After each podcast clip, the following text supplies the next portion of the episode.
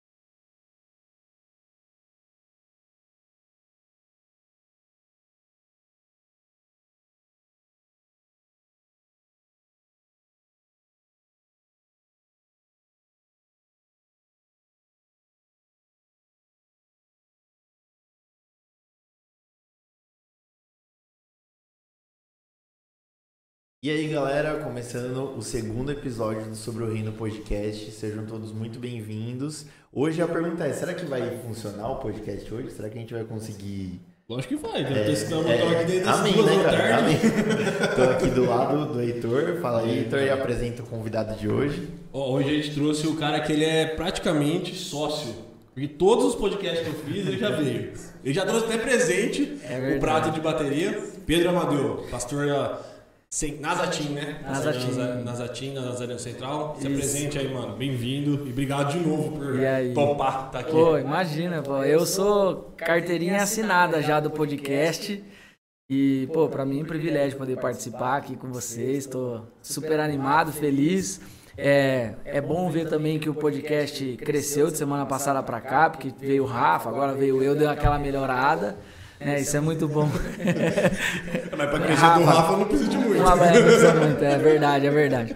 Mas, então, mas é legal ver esse crescimento assim de uma semana pra outra.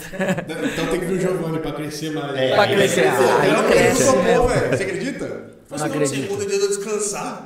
Ô, louco, ah, que isso, Giovanni. Cara, Não, Isso aí é porque o Giovanni ele é preguiçoso Ele é demais, estrela, cara. ele é Ele é estrela, estrela, ele é é, exatamente. Ele só tem interno sob medida. Sob né? medida, é, essas coisas, mas também pra ele só pode ser assim também, porque dois metros de altura não tem terno que sirva, né? Ô Pedro, vou começar já com uma, um disclaimer É. e já te, pra introduzir aí o que, que você faz.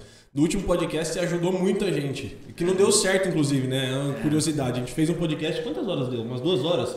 Foi umas duas horas. De papo, um papo Foi. top, perdemos todos. Na verdade não perdemos os arquivos, né? Mas corrompeu alguns arquivos. Não, a gente foi É. gravar e, tipo, só no iPhone tinha, tipo, 40 gigas, tá Nossa. ligado? Um dos arquivos, cara, então deu ruim. E aí, por que, que você ajudou? Porque você trabalha com cinema, né? É. E hoje você tá dividindo aí o tempo.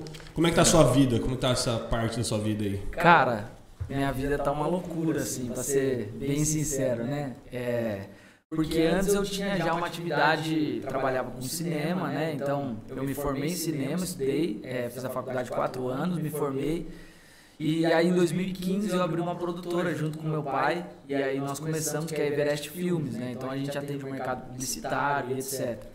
E aí, só por, por essa carga de vida, assim, né? De rotina de filmagem e produção, enfim, um monte de coisas, é, a minha rotina já era bem maluca, assim, bem pesada.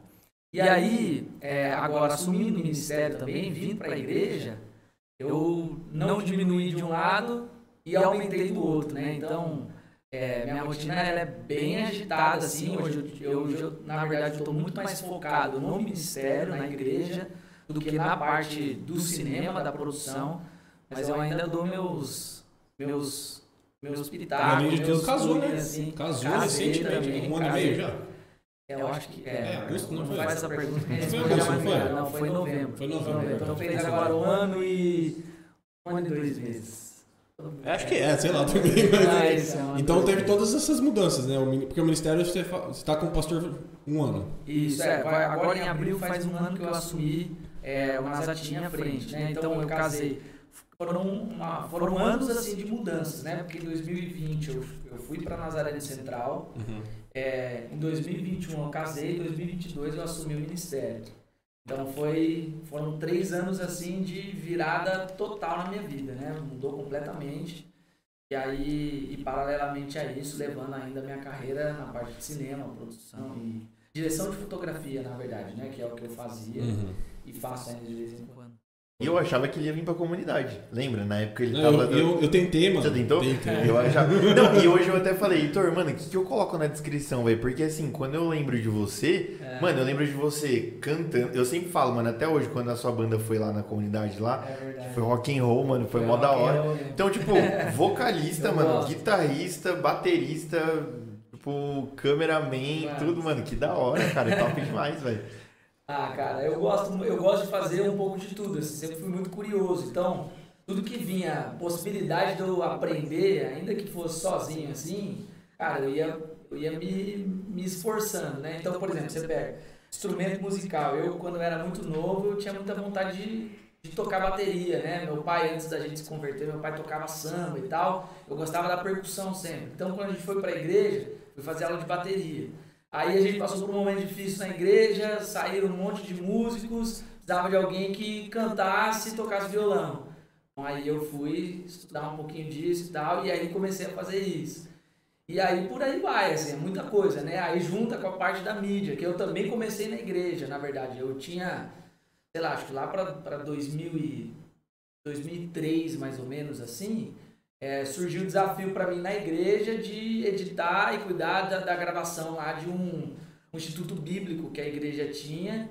E aí foi nisso que comecei também a minha profissão. Então a minha profissão também nasceu praticamente dentro da igreja. Legal. É, então, cara, assim, eu sempre fazia muita coisa. E aí a comunidade, cara, veio muito assim pra minha vida quando o pastor Giovanni chegou lá, porque eu já era amigo do pastor Giovanni antes, né, na, na, por conta do distrito, né, ele era pastor de jovens da Anchieta, eu tava na vila, na JNA Live, e aí nós fizemos uma amizade muito grande, e aí quando ele foi pra comunidade, é, naturalmente eu acabava sempre estando, sempre estava lá presente e eu, na verdade, também cogitava bastante ir para a comunidade. Olha que legal. meu momento de transição.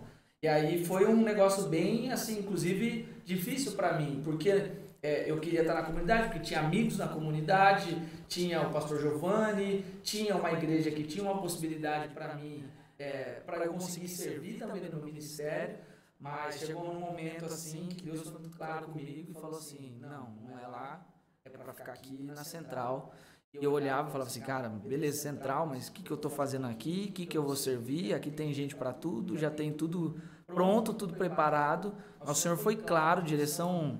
Foi uma das vezes que o Senhor mais claramente e audivelmente falou para mim: é aqui que eu te quero, é aqui que você vai ficar, e se você sair, você vai sair debaixo de desobediência. Então. E, aí foi difícil. Igreja, a, a live lá tinha quantos membros? Olha, a igreja lá tinha, no seu bom momento assim da igreja, tinha em torno de 200 membros. Cara. É, É uma, é grande. mudança brusca, bem, bem grande assim. Porque, ó, por exemplo, né, a igreja, eu tava só com os jovens. Então, a igreja como um todo tinha 200 membros.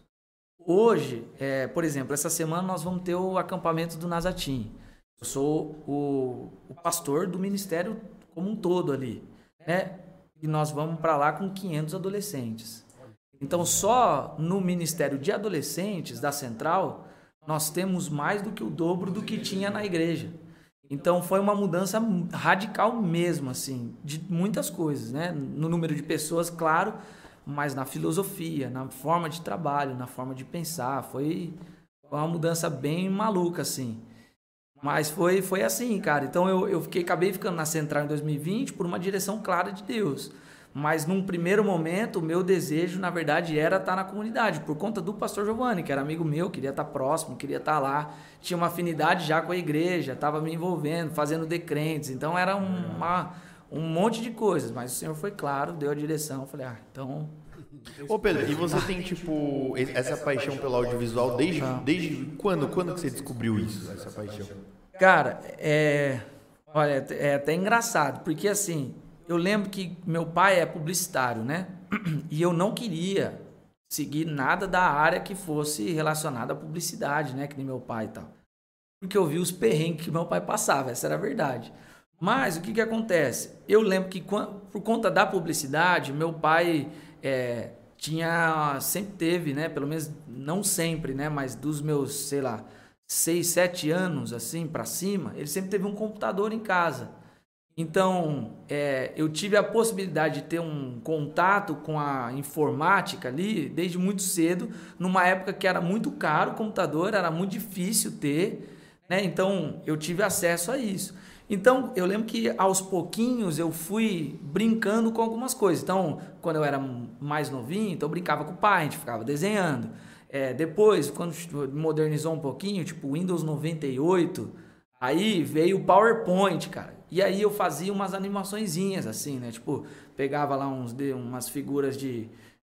Tinha dentro do PowerPoint lá, tipo, tinha um goleiro, uma bola. Aí eu fazia um slide com a bola aqui, um slide com a bola aqui, aqui. E aí eu juntava meu pai e minha mãe para eles verem a apresentação, fazia a bolinha andando assim e tal.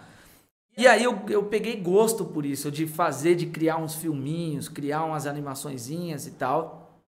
E aí isso aí foi crescendo. Aí quando eu cheguei na igreja, é, isso Aí, isso que eu tava falando, acho que era mais ou menos 2002, mais ou menos. Eu cheguei na igreja e aí eu tive contato com um monte de amigos e tal. E um desses amigos meus, que é o Thiago Marto, acho que você conhece também, é, ele trabalhava com. Ele já era fotógrafo, ele era editor numa, numa empresa, era um negócio diferente já para mim. E eu me encantei por aquilo, aí ele me ensinou a mexer no. Como é que chamava? Tinha o do Windows, era o Windows Movie Maker. Movie Maker. Pô, aí comecei a editar, pegava foto, pegava coisa minha e tal, ia brincando. Aí vinha algumas coisas da igreja, faz aí do grupo de jovens, faz um, uma montagem de 30 segundos para passar no culto de sábado com as fotos. Eu comecei a fazer isso e aí que foi. Na igreja. Cara, desde pequeno, porque na verdade eu fui pra igreja, eu me converti em 2002. E aí foi esse um ano assim de, de, de contato já com uma nova realidade, de, de ter a possibilidade de fazer coisas e ter a possibilidade para quem exibir, que era a igreja. Lá para 2003, 2004 comecei a fazer uns trabalhinhos um pouco mais é, sério para a igreja. E aí já me envolvi no Ministério de Mídia na igreja. O que, que o Ministério de Mídia na, na, na época era tipo passar o, o cara, não lembro, no retroprojetor. Retroprojetor, a gente tinha que passar a transparência. É, exatamente isso. Então eu entrei na mídia, fazia essas coisas. Aí também tinha o louvor. Então, essa, essa maluquice de mídia e, e arte, música, tudo isso na minha cabeça foi gerando essa essa paixão pela área de vídeo e tal. Então comecei a editar, então comecei a fazer é, as coisas. Aí meu pai e minha mãe na época foram comprar um, um programa para mim que era não era, eu editei também com um programa que chamava Pro Show, mas não era o Pro Show. Era um outro que depois a Corel Draw comprou, a Corel comprou na verdade, que virou Corel Video Studio, lá para 2006, 2007, mais ou menos. E aí eu comecei a ter uma ferramenta um pouco mais profissional e tal. E aí foi foi foi passando o tempo, quando eu estava já no meu ensino médio, eu entrei em contato com um amigo do meu pai, meu pai me apresentou ele, que era dono de uma produtora, e aí eu entrei para fazer um estágio, de graça, fiquei mais ou menos um ano lá trabalhando de graça, fazendo horário normal e tal, mas aprendi muito, aprendi a trabalhar com software profissional, trabalhar com câmera e tudo mais, e aí quando chegou, é, depois de um ano eu é, fui efetivado no trabalho de fato, comecei a viver a vida já profissionalmente disso, e aí, quando chegou na época de faculdade, para mim eu já não tinha dúvida mais. Falei assim, cara, é isso aqui que eu gosto de fazer. Porque nunca foi um lance de vou arrumar um trabalho. Foi sempre um lance de, cara, tô fazendo uma parada que eu curto pra caramba. Vamos ver onde é que vai dar isso aqui. E eu fui a vida inteira nessa. Aí eu fiz a faculdade, depois é, mudei de produtor algumas vezes, aí fiz, é, fiz longa-metragem, fazia curta-metragem. Aí minha vida já tomou um, um, tom um pouco mais profissional também pela idade. Muitas outras coisas foram mudando. Eu nasci em 92. 92, um ano mais velho. 92. E olha que da hora, né? Ele falou assim, tipo, tudo que ele sabe fazer hoje foi por necessidade também. Então, assim, né, a importância da gente, tipo, a gente aprender tudo, mesmo que a gente nunca sabe quando a gente vai Sim, precisar. Cara. E hoje você faz com excelência tudo, né? Tipo, tudo, mano. Tudo que precisar, guita, voz. Cara, a gente, tem que, a gente tem que fazer isso mesmo, cara. Porque tem, assim, é, tem uma, uma frase que eu já ouvi muitas vezes e eu concordo, né? Que quem faz um pouco de tudo não faz muito de nada. Isso é uma realidade. Mas eu acho que também depende muito da maneira como você lida com um pouco de tudo que você faz. Então, eu sempre tive para mim um lance de é, eu quero fazer muitas atividades e coisas diferentes, né? Então, eu quero cantar, tocar bateria, música, beleza. Aí eu quero é, ser um editor de vídeo, depois um diretor de fotografia, trabalhar com produção. Beleza. Ah, agora eu vou me dedicar à minha vida pastoral. Então eu vou isso e tal. Beleza. São, citei aqui, três universos completamente diferentes. Só que a maneira como eu lido com isso, de, cara, eu preciso me dedicar para ser o melhor que eu puder nisso, faz toda a diferença. Então, tem gente que faz um pouco de tudo, mas não se dedica para fazer bem. Então eu sempre tive isso para mim. Falei assim, cara, se eu quero fazer, eu tenho que fazer bem. Senão, aí eu não pego mesmo. Um dos exemplos assim é, peguei um dia, sobrou, não sei como, lá em casa, tinha um violino lá em casa. É, era de alguém que largou lá em casa. Falei assim, cara, quero estudar violino. Aí peguei e falei, cara, esse negócio é muito difícil. Não quero e guardei e desisti, entendeu? Então, por quê? Eu falei, cara, eu não vou ter o prazer de me dedicar para ser bom nisso aqui. Então eu não quero fazer. É isso. E eu não ia ser bom nunca no violino. então. É, deve ser difícil, né? Mano, é difícil. Mano, é muito difícil. É, vindo pra realidade da igreja, assim, é até legal que a gente levantou esse assunto, que assim, quando eu comecei a frequentar, né, a Nazareno em 2019, eu via muita gente que, tipo, não tava engajada em ministério nenhum. Uhum. E que, tipo, ficava esperando, tipo, ai, mano, eu preciso esperar uma, um direcionamento de Deus para ver o ministério que o, que Deus quer para mim e tal. Mas assim, eu, Carlinhos, não sei se eu tô certo ou não. Mas eu vejo assim, que o ideal seria, tipo, as pessoas procurarem onde a igreja precisa, né, Pedro? Tipo, eu não sei, qual que é a sua visão Mas sobre isso, velho? É legal essa pergunta, porque você trabalhando no Ministério da Adolescência deve lidar muito com isso, né? Exatamente. Da galera, do adolescente, geralmente, ele tem uma, uma dúvida muito grande do que, que eu vou ser na com igreja certeza. ou na vida mesmo. Na vida, né? como é. um todo. Cara, assim, ó, você pegar, por exemplo, Ministério de Adolescentes. É, isso já acontecia antes da minha chegada, mas depois da minha chegada eu fiz questão de incentivar é, ainda mais que eles vivessem uma realidade assim. É, eu tenho um adolescente lá que o, o, menino, por exemplo, é do louvor. Ele é guitarrista, né? Então ele está estudando, tocando guitarra no louvor. É, mas ele também, quando ele não está na escala do louvor, ele é da recepção. E ele também é da intercessão. E ele também é da mídia. Então, são universos muito diferentes, mas eu faço questão que eles sirvam no máximo de ministérios que eles puderem dentro do Nazatim, para que eles tenham experiências em cada um deles e também verem aonde está, é, aonde eles vão se encontrar. É, e para mim, cara, isso é uma realidade muito grande e ficou ainda maior depois que eu cheguei na igreja central. Por quê? É, comigo foi muito assim, cara. Quando eu saí do, da, da, da vila, né, que era a igreja Nazareno, da JNA Live, eu tinha já é, um cargo de liderança de jovens, então eu estava liderando jovens. É, eu tinha uma certa influência no meio dos jovens que me ouviam e de alguns até amigos de outras igrejas de fora. Estava trabalhando junto com o pastor Giovanni, por exemplo, no distrito, então já fazia parte da organização distrital da JNI da igreja, é, da, da Nazareno, né? Então eu estava já conseguindo é, sair um pouco da minha bolha, da minha igreja, no sentido ministerial.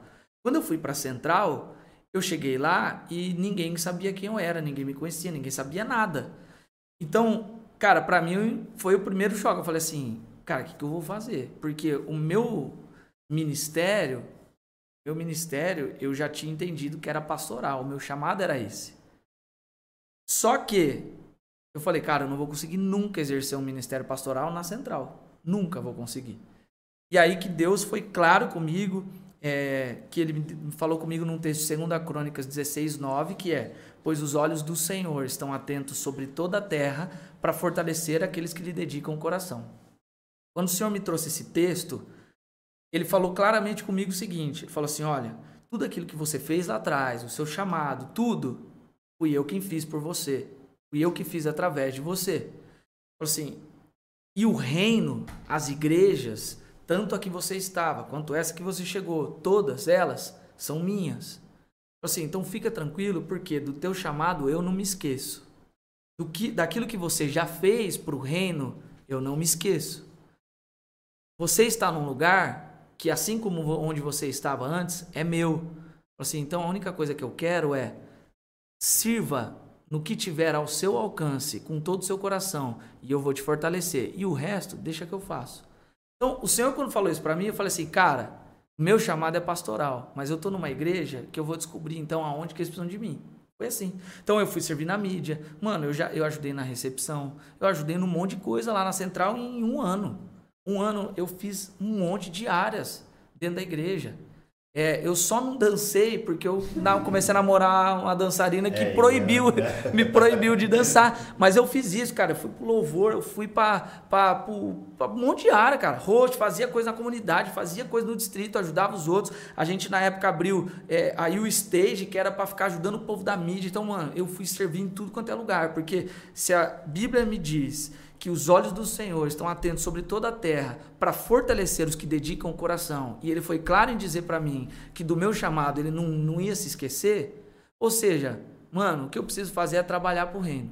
É trabalhar para o Senhor. Não na... ficar parado, né? Tipo, continuar. Sim, e na hora certa ele escala a gente no lugar certo, Sim. do jeito certo. Mas Deus nunca vai usar e Deus nunca vai é, usar e chamar alguém que está parado esperando oportunidade para qualquer área que seja. Uhum. Nunca vai.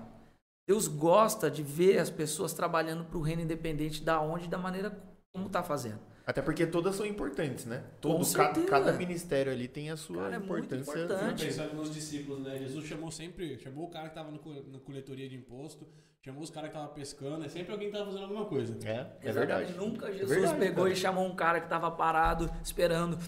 Ou Jesus não chamou um cara que estava lá, mestre da lei, esperando o tempo para virar rabi. Nunca, nunca foi assim.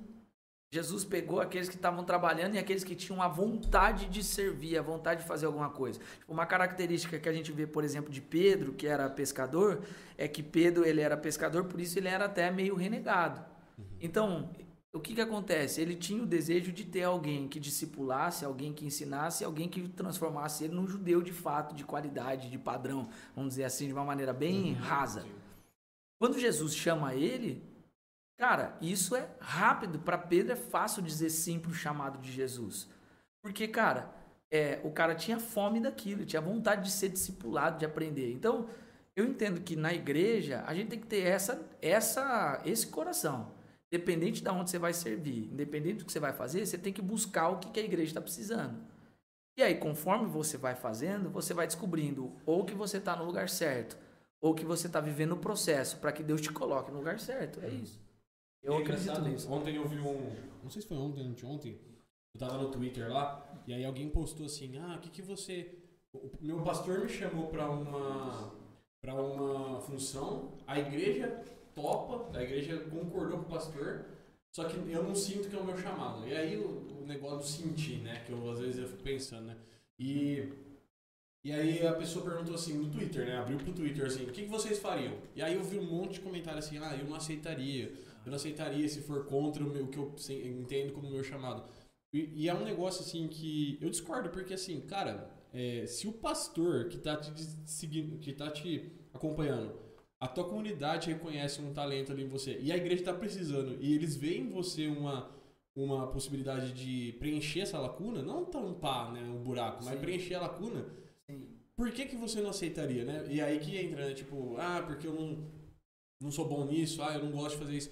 E assim, cara, eu falo, eu tenho 32 anos, eu tô descobrindo agora quem é o Heitor, sabe? Tipo, e a gente tá vivendo uma sociedade que as pessoas com 18, 19 anos, elas se sentem, elas estão aflitas porque elas não sabem o que, que elas querem ser. É tipo, verdade. é a sociedade do, do, do cansaço, como diz é. o cara lá, né? Tipo, a gente tem que ser sempre na alta performance, logo ficar rico logo, ser um under 30 lá da, da Forbes, do, do, do é rico. Então, tipo, tem muito isso, né, mano? É tipo, é, ah, eu não sei se eu me encaixo nisso. Ah, eu não sei se eu quero fazer é. isso. Cara, e eu acho que isso é tão perigoso, cara, pra gente dentro da igreja. Eu tenho um exemplo, cara. Eu não vou conseguir lembrar o texto aqui, eu posso até pegar aqui para ver. É, mas, enfim, depois eu abro aqui. Mas tem um texto, que se não me engano está em 2 Samuel, ou 1 Samuel, na verdade, que diz o seguinte, cara, que Davi, ele já tinha sido, é, entre aspas, ungido rei, né? Porque a partir do momento em que a presença de Deus se retira de Saul, Samuel vai, acha Davi e derrama o óleo sobre a cabeça dele e unge ele ali como próximo rei de Israel. Sim. Saul continuou governando. Mas aí um tempo para frente, quando Davi já está servindo, né, foi por exército e tudo mais, a gente vê o seguinte: tem um versículo que diz que é, Davi servia Saul com tanta, com tanta qualidade, com tanto zelo, que Saul é, se agrada, é, era agradável aos olhos de Saul ter Davi ali, ali com ele. Mesmo Davi, já sabendo que ele seria o próximo rei de Israel, enquanto ele não era, ele servia o rei de Israel que estava lá, com, com qualidade, entende? Então, cara, é muito louco isso, porque o, qual era o chamado de Davi naquele momento que ele servia Saul? Era ser rei. Eu já tinha ungido ele. Mas, mano, enquanto não chegar nesse patamar, enquanto Deus não me colocar nessa posição, eu vou servir. E vou servir com um padrão de qualidade que Deus espera de mim. Então, ah, pastor me chamou na igreja para fazer alguma coisa que eu sinto que não é meu chamado. Mano, sirva. O chamado é para servir, o chamado não é para você fazer aquilo que você acha que deve fazer.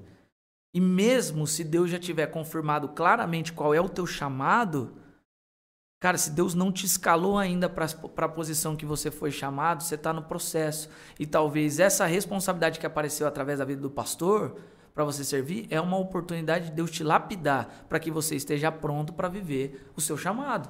Então, foi exatamente o que aconteceu comigo. Eu já tinha claro para mim o meu chamado pastoral, revelado através de experiências minhas com o Senhor e revelado através de coisas sobrenaturais, de pessoas que eu tinha muito pouco contato. Por exemplo, é, pastor Manuel, pastor da, é o atual superintendente da sub-região Brasil.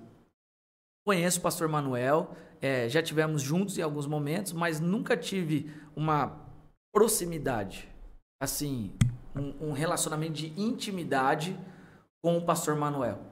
E eu lembro que é, em 2018, depois do, do aniversário da igreja, nós chegamos, nós estávamos no, lá no culto da central mesmo e tal, e aí veio um rapaz que eu não conhecia e falou assim: olha, o pastor Manuel tá te chamando, porque ele quer falar com você lá na frente.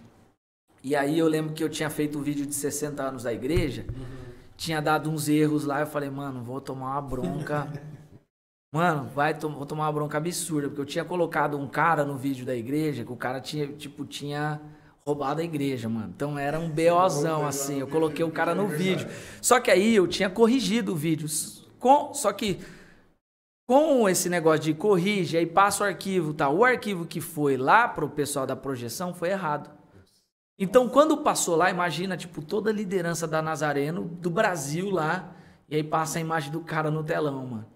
Na hora o pastor Geraldo olhou para mim, eu tava na galeria e fez assim. E os pastores ali tudo buchichando, né? Tipo, Aguiar, pá, aquele negócio assim. E aí no final do culto, ó, Manuel tá te chamando. Eu falei, mano. Último dia meu daqui na igreja. É, deixa eu pensar para onde que eu vou. Batista, presbiteriana, algum lugar eu vou ter que ir, porque a Nazareno não serei bem-vindo mais. Aí, cara, eu lembro que quando eu cheguei lá na frente, eu já cheguei pronto para me desculpar, né? E eu cheguei lá, o pastor Manuel fez assim, ô oh, Pedro, tal, me deu um abraço. E falou assim, cara, reparei num negócio que eu não tinha reparado no vídeo até hoje.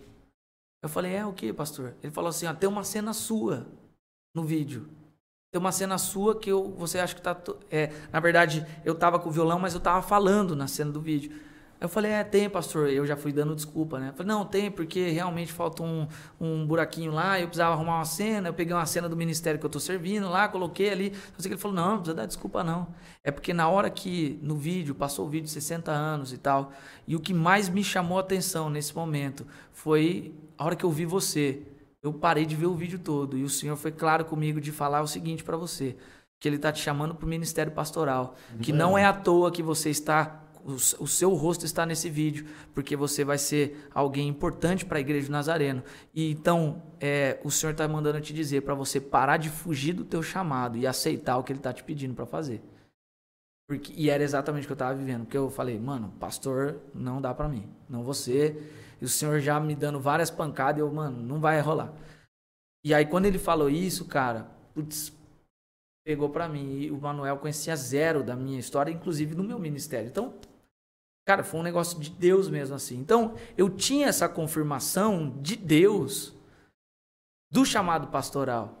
Mas, cara, to todas as áreas que eu vivi da minha vida antes de chegar no ministério pastoral, é, seja na mídia, seja na recepção, seja auxiliando na liderança de alguém, seja liderando sem ser pastor, Cara, independente da área, o Senhor sempre me deu coisas e ferramentas que hoje eu vejo, inclusive as, os perrengues que hoje eu vejo no ministério pastoral me fizeram estar pronto para viver o meu chamado. Então, se eu não tivesse corrido tudo isso, talvez eu tomaria umas pancadas agora como pastor que talvez eu não suportaria. Entende? Então, cara, seu pastor te chamou para servir numa área da igreja, a não ser que você esteja sobrecarregado, fazendo muitas coisas, é, aceite o chamado. Aceite o chamado, porque provavelmente, a não ser que o pastor seja um cara muito carnal, e se for, você está errado já de estar tá sendo pastoreado por essa pessoa, sabendo que ele é assim. É, então, a não ser que o cara seja um cara carnal, provavelmente esse chamado não está vindo dele, está vindo de Deus. Uhum. Então, vai para cima, vai servir. É, e olha que coisa, né, cara? A gente, tipo, parece que é uma didática de Deus, né? De. Você não tava. Você chegou na central sem pretensão, né? Porque assim, o que eu vejo, eu, eu falo para todo mundo que se eu fosse pastor, velho, a igreja ia estar tá vazia. Porque, tipo. Queria eu vejo. Não, não, é porque assim, tipo, eu vejo assim, tem uns ministérios, cara, que é os ministérios, é, vamos dizer assim, de frente. Louvor, tipo, tudo que aparece, mano, chove de gente. Chove de gente. Só que é os ministérios que não tem, que, que não aparece, tipo, mídia, som. É é, tá escasso. Então, assim, eu falo que, tipo, se eu fosse pastor, eu ia falar, ó, você quer tocar, você vai ter que servir também. Servir na mídia, é, lá no som. Que, é, exatamente, tem que é. fazer discipulado, lembra que a é. gente até falou no, né, na, na, reunião de liderança. Então, assim, Deus, ele, ele, ele tem essa didática, né? Tipo, a pessoa que quer se esconder, na, normalmente é a pessoa que ele vai levantar e vai colocar lá na frente, né, cara? Verdade. É verdade. E, e, Pedro, tipo, aí beleza, você começou a trabalhar com audiovisual. E quando que foi? Você lembra exatamente quando foi o chamado pra, pra, pra ser pastor? Cara, olha, na verdade. Que você percebeu, eu né? Vou, que... Eu vou, eu vou tomar. Eu vou tomar uma coquinha aqui, gente, porque. Não vai esquentar. Hein? É, eu não. Eu, não coquinha existe. é bom, né? Não, não existe. Falou, eu falei assim, vamos levar uma coca que o Pedro toma. É verdade. Não, eu tô numa fase agora. Eu tava até falando pro Heitor antes da gente começar eu tô na fase agora que eu tô fazendo dieta, tô fazendo academia e tô infeliz por conta disso. Não, mas, mas como minha esposa não tá aqui pra me barrar, eu vou tomar a coca aqui. É, já depois, já passou. É, já passou. É, você já confessa foi. e pede perdão. Não tem problema. Essa coca tá com menos açúcar do que o normal, então tá tranquilo. não, então, cara, ó. É, bom, assim, eu tava, então, estava na audiovisual, estava desde muito novo, então eu comecei lá com, tipo, 12 anos, eu já estava meio que enfiado no meio do audiovisual, começando a trabalhar e tal. Aí em 2015, é, na verdade um pouquinho antes, 2013 mais ou menos, a igreja que eu estava passou por uma grande transição. E foi o pastor saiu, levou grande parte da galera com ele, e aí ficou a igreja para tentar se levantar e se reconstruir e tal. Foi nessa época, inclusive, que eu saí da bateria para pegar o violão e cantar, porque baterista tinha eu e mais um. Falei, então fica você na bateria, eu vou cantar. Então tinha dia que o domingo de louvor na igreja era eu no violão cantando e o meu camarada batera tocando, que é o Thomas. Thomas, grande Thomas. É, era tipo, é, sobrou nós. Então ficou nessa pegada. E aí depois foram chegando outros, né? Então tinha o Guilherme, que na guitarra já tava, mas aí pegou firme também com a gente, enfim. Aí isso foi em 2014. E o pastor que saiu era o pastor que ele é meu tio. E aí foi um grande. E meus pais não estavam congregando naquela igreja, eles estavam na Nazareno do Castelo, com o pastor Geraldo.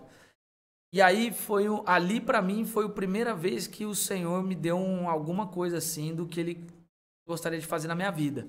Porque foi quando eu senti, eu não tinha o discernimento ainda de saber quando era Deus falando comigo. Mas eu senti muito forte no meu coração que eu não deveria sair com meu tio e que eu não deveria ir com meus pais, que eu deveria permanecer lá. E foi muito difícil isso. Muito difícil, até porque a igreja não me via com bons olhos. Por quê? Porque eu não fui um adolescente fácil, eu dava muito trabalho mesmo bagunçava pra caramba. Era, mano, eu era o, o, adolescente que eu, como pastor, hoje detesto, assim. O cara que dá muito trabalho sou eu. Então, quando eu olho também, eu amo e tenho misericórdia, porque eu falo, cara, esse cara pode ser o pastor dos meus filhos. Então, melhor cuidar. Mas, é, ali eu senti claro de ficar, assim, foi um negócio para mim, meu, e eu fiquei.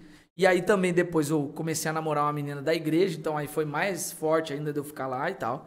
E aí em 2015 aconteceu uma segunda virada assim, que foi um beozão que aconteceu também, do pastor de jovens que estava lá sair. Os antigos líderes não estavam frequentando mais os jovens, e eu lembro que saiu, sobrou um cara, eu e mais um, três pessoas nos jovens.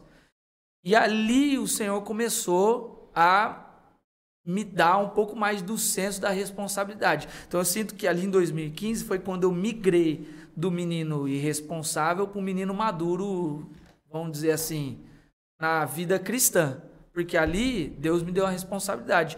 E eu acredito muito nisso também, cara. Que foi algo que Deus me ensinou. A gente ter responsabilidade dentro da igreja faz com muitas vezes com que a gente se comprometa com o evangelho além daquilo que a gente já deve fazer como cristão, porque isso fez muita diferença na minha vida. Aí, cara, foi 2015, então eu virei presidente da JNI na igreja, era eu mais dois. Aí, eu fui atrás dos caras que estavam antes, que eram os líderes antes, falei, mano, vocês precisam voltar, velho, vocês precisam me ajudar. Eu tô como líder hoje, não tô chamando vocês para liderar, mas eu não sei o que fazer, velho. Vocês estavam lá, vocês sabem o que tem que fazer. Os caras toparam, voltaram, então montamos a nossa equipe de liderança e começamos ali a refazer a JNI e tal. E aí isso foi acontecendo. Aí no, isso foi 2015. Aí 2016, 2017, vida normal.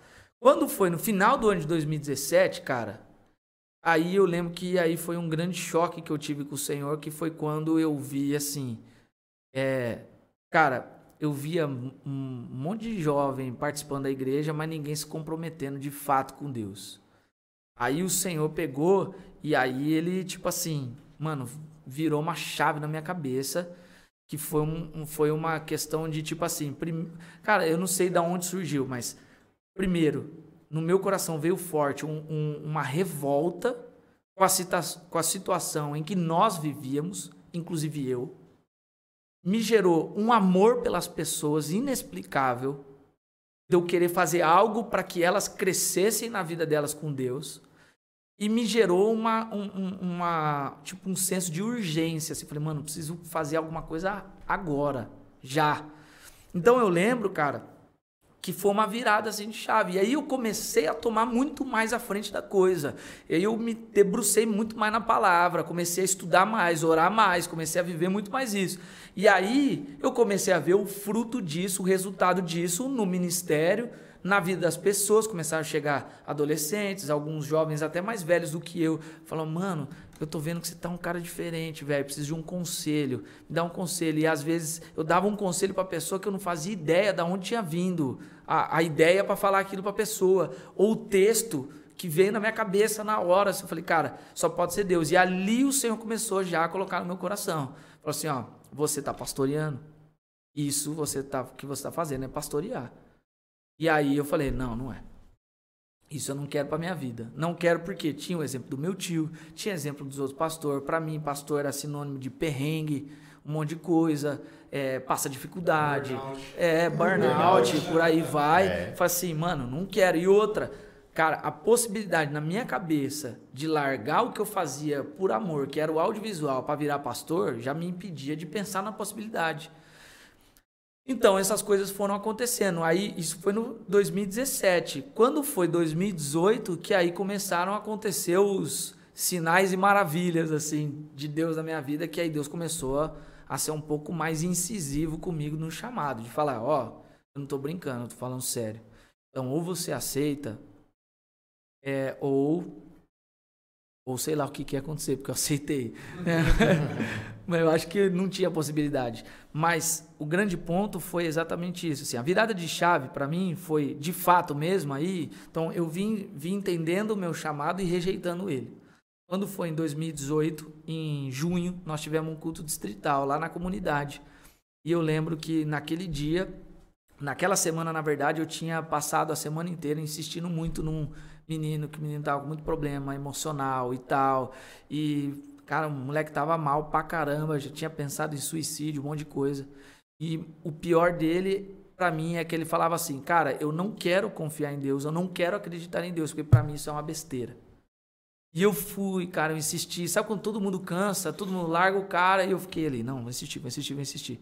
Aí em 2018, cara, a gente tava nesse culto né, em junho, eu fiz uma oração e falei, Senhor, não é possível, cara.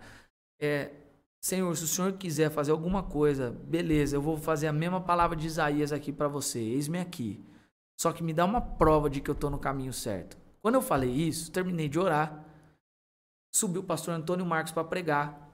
Ele pregou, fez um apelo e o moleque foi lá na frente. Ele aceitou Jesus, voltou, me deu um abraço e falou assim: Cara, obrigado por insistir em mim, porque hoje eu pude provar que Deus existe, mas eu só cheguei aqui porque você insistiu em mim.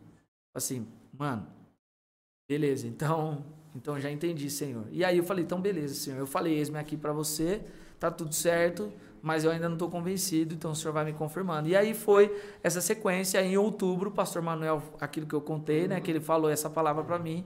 Aí ele me falou isso no sábado, no domingo eu sentei com o pastor da igreja e falei, pastor, como é que eu faço para entrar no seminário e tal, porque agora eu entendi que realmente o meu caminho é pastoral e eu vou para isso.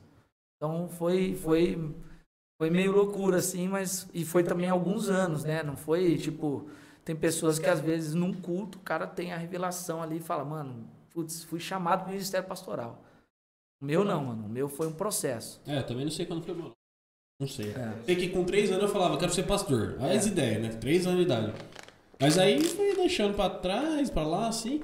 Aí não sei, tipo, foi um processo. Acho que até minha conversão, assim, você falar um dia que eu me converti, sabe? Eu que eu nasci na igreja, né?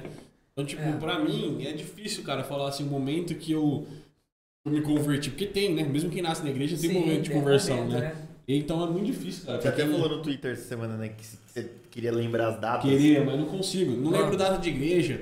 Não, não. consigo por recortar minha vida, assim, essa parte aqui. Eu, eu, sei que eu fui da Renascer, da Universal, da Quadrangular, da Batista e da Nazarena. Então, tô misturado. É Universal. É Universal. É, eu fui Universal, velho. Ó, bom que você tem bagagem, velho. Sim? Teológica pra falar bem.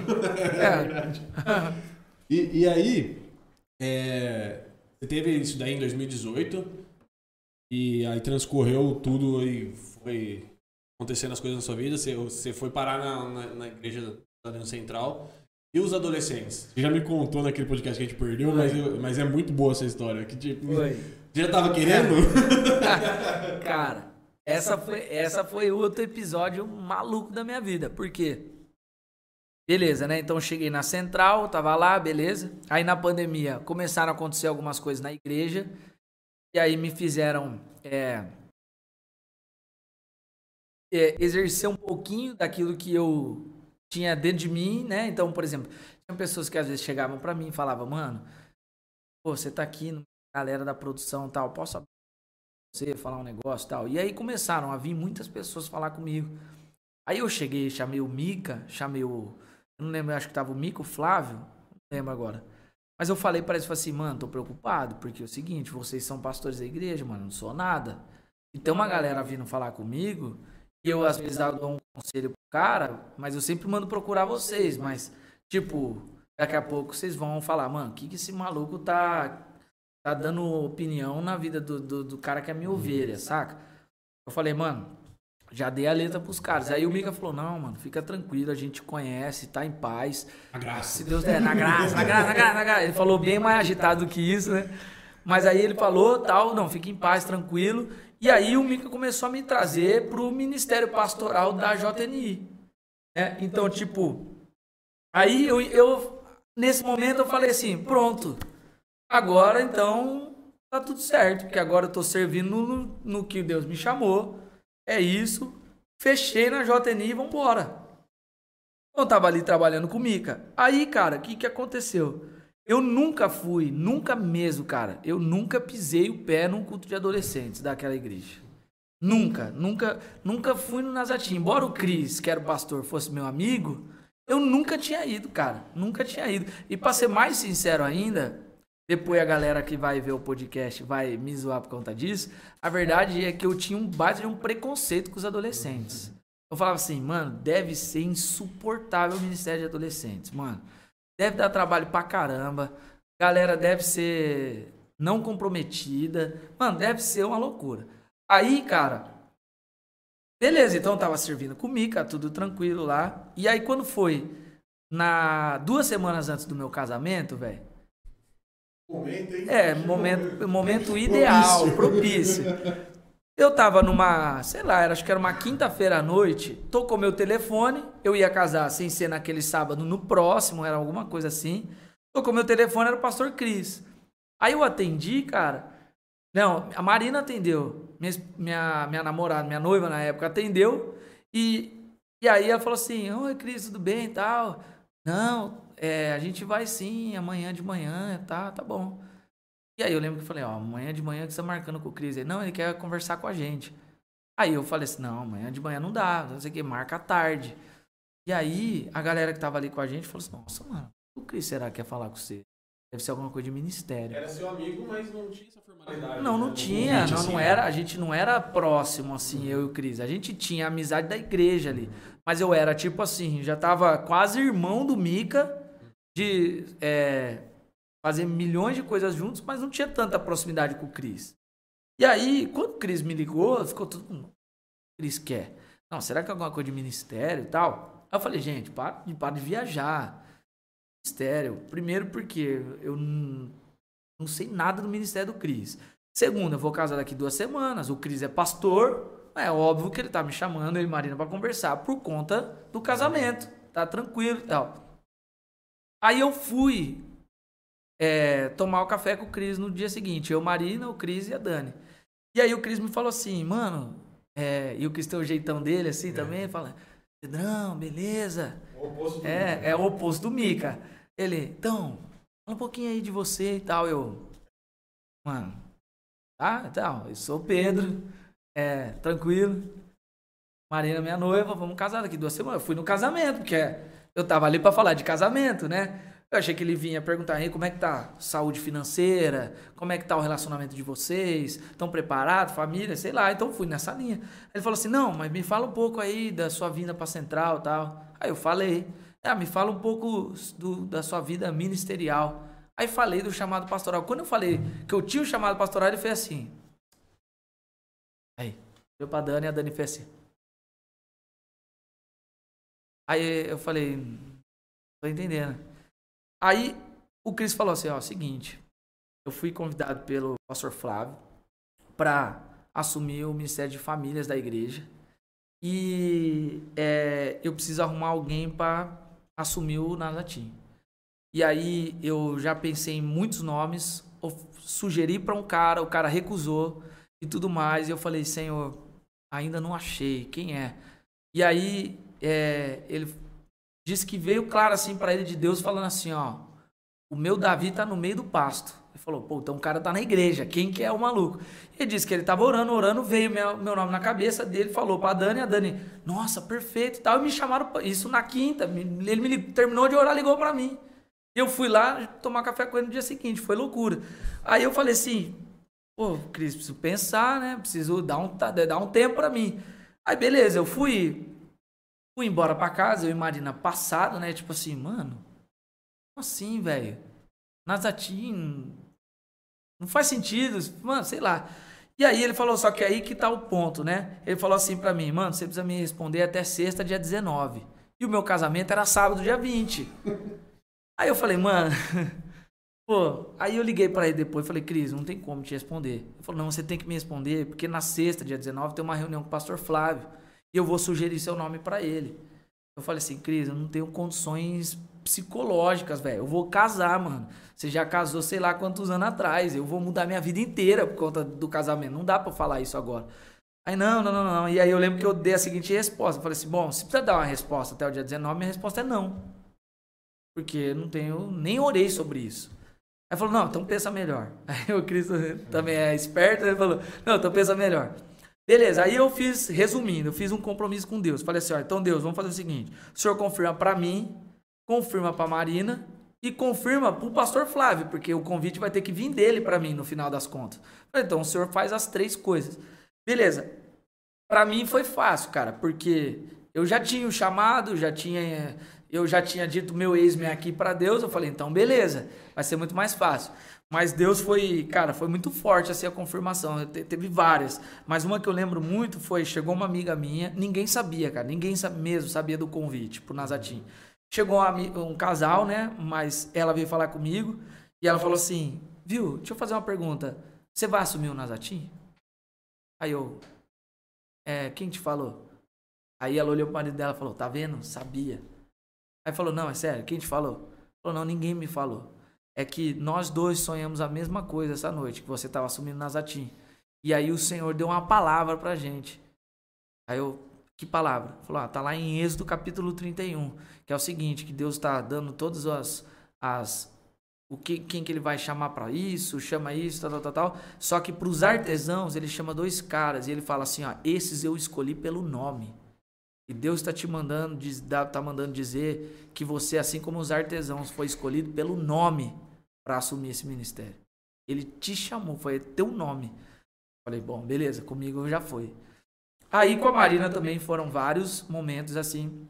Aí a gente estava num churrasco, uma, a gente chegou no churrasco da JN Brasil, vários pastores de várias regiões do Brasil e tal. E aí chegou um, um amigo que é lá de Recife, chegou para Marina e falou assim: Marina, lembra de mim? Eu já fui aqui da Central há muito tempo e tal. Agora eu tô lá em Recife com meu pai, tal, que é o pastor Iveson. E aí. É, gente boa pra caramba. Muito gente Nossa, boa, gente muito gente boa. Só que eu tinha relacionamento com o Iveson, a Marina zero. E, e o Iveson não fazia a mínima ideia também da possibilidade do Nazatim. E aí ele chegou pra Marina e falou: Então, Marina, ó, que engraçado. De toda a sua galera que dançava com você lá na Central, na minha época e tal, todo mundo saiu. Você permaneceu, você é a única que ainda tá na central. E sabe por quê? A Marina, não conhecia ele, velho. Falou, ah, assim, ó, porque é o seguinte, porque o seu ministério não é na dança só. O Senhor te segurou naquela igreja para você ser auxiliar no ministério do seu marido, que é um ministério assim. Começou a falar, velho. Aí Marina olhou para mim e falou: então. Pode dar o sim. Então. Pode falar o sim. Beleza. Falei, tá bom. E é engraçado que sempre que a gente é bem amigo, né?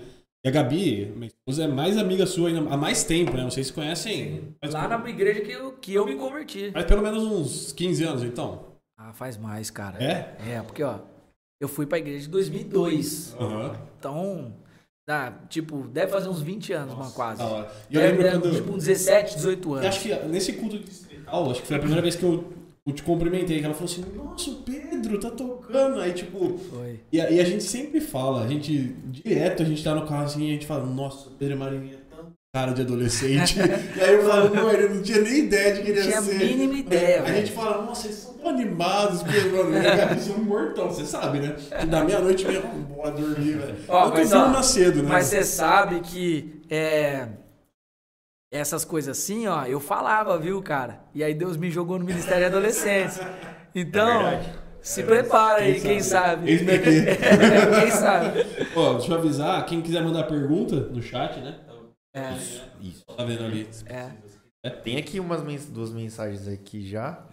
Tinha Carlos, Heitor, parça do Valdomiro Santiago. tá bom, né? E a Thaís, namorada do nosso sonoplasta hoje. Parabéns pelo podcast, meninos. Aí, pegar mais perguntas é, aí. Pode mandar, galera. Mandar, né? pergunta é. Mano, e aí foi isso, foi isso. Aí depois de um tempo, o pastor Flávio, é, sem ter falado com o Cris, me chamou e falou assim: Pedro, tem um ministério para você. Falei, qual? Nazatim. Vou avisar o Cris. Olha só, cara. Que loucura, velho. Aí eu fui lá, Cris, eu que avisei o Cris. Falei, Cris, Flávio me chamou pro Nazatim. Ô, louco, mano. Como assim? Perfeito, cara. Pô, tá, beleza. Então. Casou tudo. Casou tudo, mano. E, cara, como é que.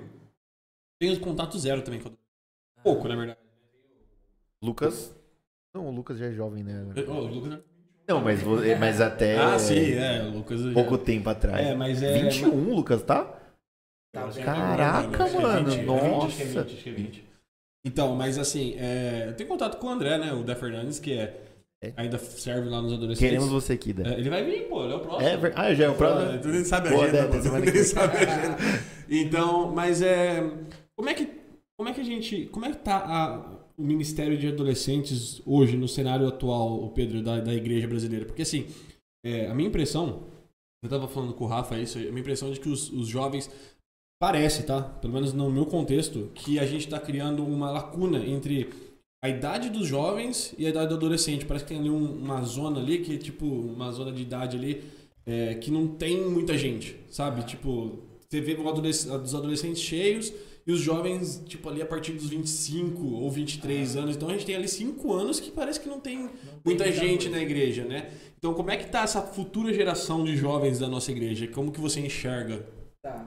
Cara, assim, ó, é Primeiro que qual que eu acho que é a grande dificuldade é, da igreja como um todo, se referindo ao Ministério de Adolescentes.